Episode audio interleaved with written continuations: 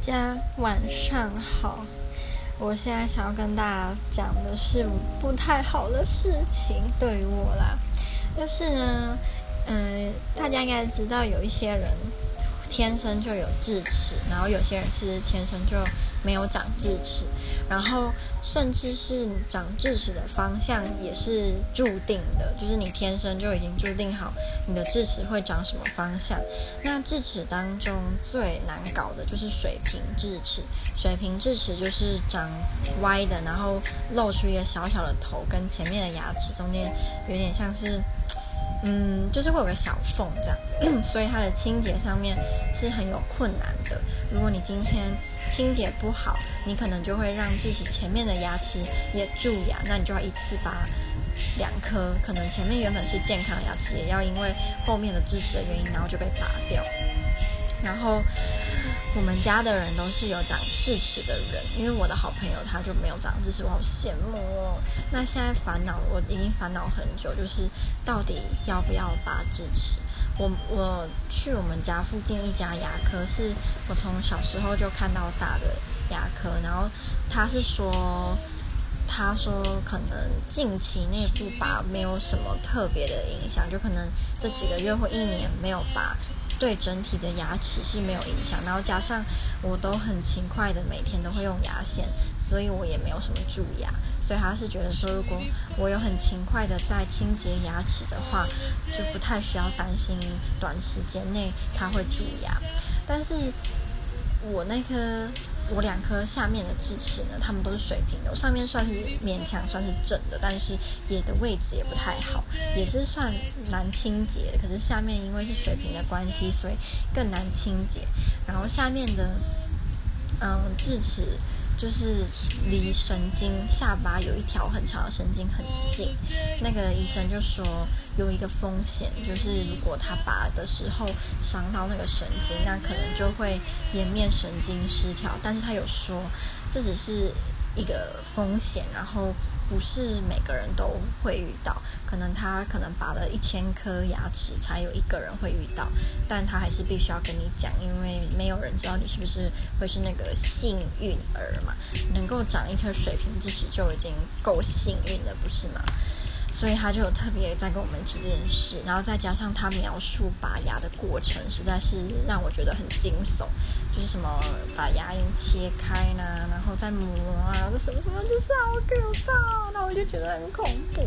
然后我不知道有没有人的家长跟我妈一样，就是我妈是属于那种非常讨厌小孩拔牙的家长，她觉得牙是一颗就是一颗这样，就算它长歪。长怎么样都不应该要把它拔掉，所以我之前我以前有戴牙套，然后我为了戴牙套拔了四颗牙，他也是非常的生气，因为他觉得牙齿是不应该被拔，被随意拔掉，无论是什么理由，除非是蛀到不行，他才会觉得要拔牙，不然他很讨厌我拔牙。就算我跟他说，我这个水平智齿对于我是弊大于利，因为常常清洁它都要很。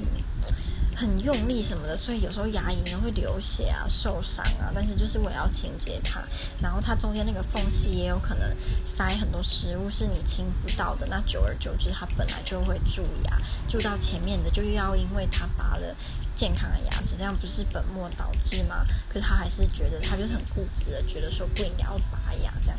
唉，真的觉得以后等我长大了，等我哎我已经够大，等我变中年人的时候有小孩，我一定不要当这种。固执的妈妈，固执的妈妈真的让人直摇头啊！总之，他就是很不想要我拔牙。然后我刚刚就打电话去回台东给我爸跟他老婆，那他们两个的意见就跟我妈完全相反。他们就觉得说，趁早拔一拔比较好，而且以后如果我在波兰这个牙齿出什么事情了，更麻烦。他如果怎么样了的话，在波兰拔牙超贵，就是波兰洗牙，如果是找啊、私人诊所，他们的公那个叫什么公家的嘛的医院，其实是不用钱，只是你要很久很久很久以前就要预约。可能生病也一样，如果是去公家医院，你如果是比如说三四个月前预约，那就不用钱。但是谁会预预料得到我三四个月后会感冒呢？所以大部分的人其实都是会去私人诊所的。那私人诊所的费用就贵很多。我曾经去年的时候打电话去问过他们的牙科，他们说。嗯、洗牙的话应该是一千五吧，然后拔牙拔一颗牙是五千台币，超贵。然后加上我觉得，如果医生跟我没有办法做良好的沟通，我会有点错。所以我是觉得说回来台湾把它弄一弄。嗯，一劳永逸啊，但是真的很怕，因为我上网看了很多人家的心得，有些人就说痛到不行啊，然后就是，嗯，你会觉得说为什么要花钱找罪受啊，还是什么？后来整个脸肿的跟猪一样啊，还有那个拔掉的肉，因为我看有人说拔掉那个肉，就是那个洞，有些人会长出肉，有些人不会。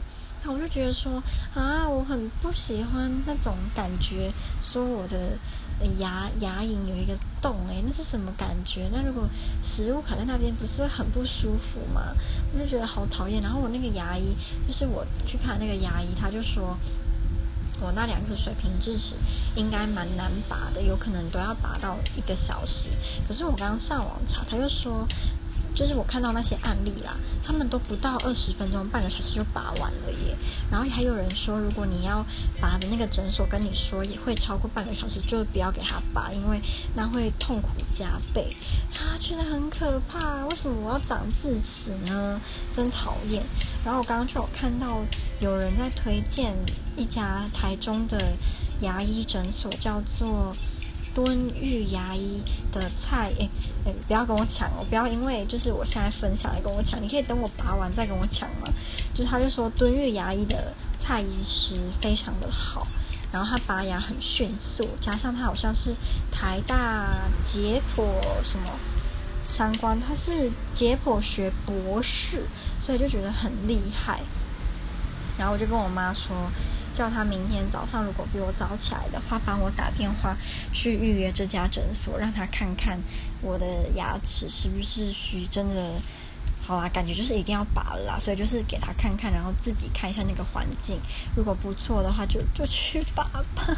我真的好不想拔牙哦。我之前在做牙套的时候，我是在台东做的，我很蛮推荐台东有一家牙医诊所，叫做。大树牙医，不知道有没有人知道？大树牙医他是专门帮儿童跟青少年、青少女做牙医。然后当那时候，我身边的我国小最好的两个朋友跟我都在大树牙医做牙套，所以我们三个人是在同个时期做牙套的。但我好像是倒数第二个拆的吧。然后我们三个都还。还可以啦，就是还蛮满意的。我记得我那时候给他拔四颗的时候，没有很痛诶，就没什么特别的感觉。可能因为那四颗就是不太算是长歪吧，对，拔得蛮容易的，然后没就是不会痛。但是水平智齿就跟长正的牙齿是不能混为一谈的，对吧？我希望如果有人也曾经拔过水平智齿，可以跟我稍微分享一下。你的心得，但是拜托，呃，如果是你觉得超级可怕，你此生绝对不会建议任何人去拔智齿的话，就就不要跟我讲了，就是。这样的话，我我会我会很酸，因为感觉是一定要拔。那如果你讲的超级可怕的话，我到时候如果拔一拔晕倒怎么？哎，不对，拔一拔晕倒也好，晕倒了就没有感觉了，好吧？那所以就是，如果你有拔智齿的经验，拜托跟我分享，让我可以有一个心理准备，大概是什么样子。那我的结尾就是，呃，预祝所有还没长智齿的人，你的智齿会长正的，不会给你造成困扰。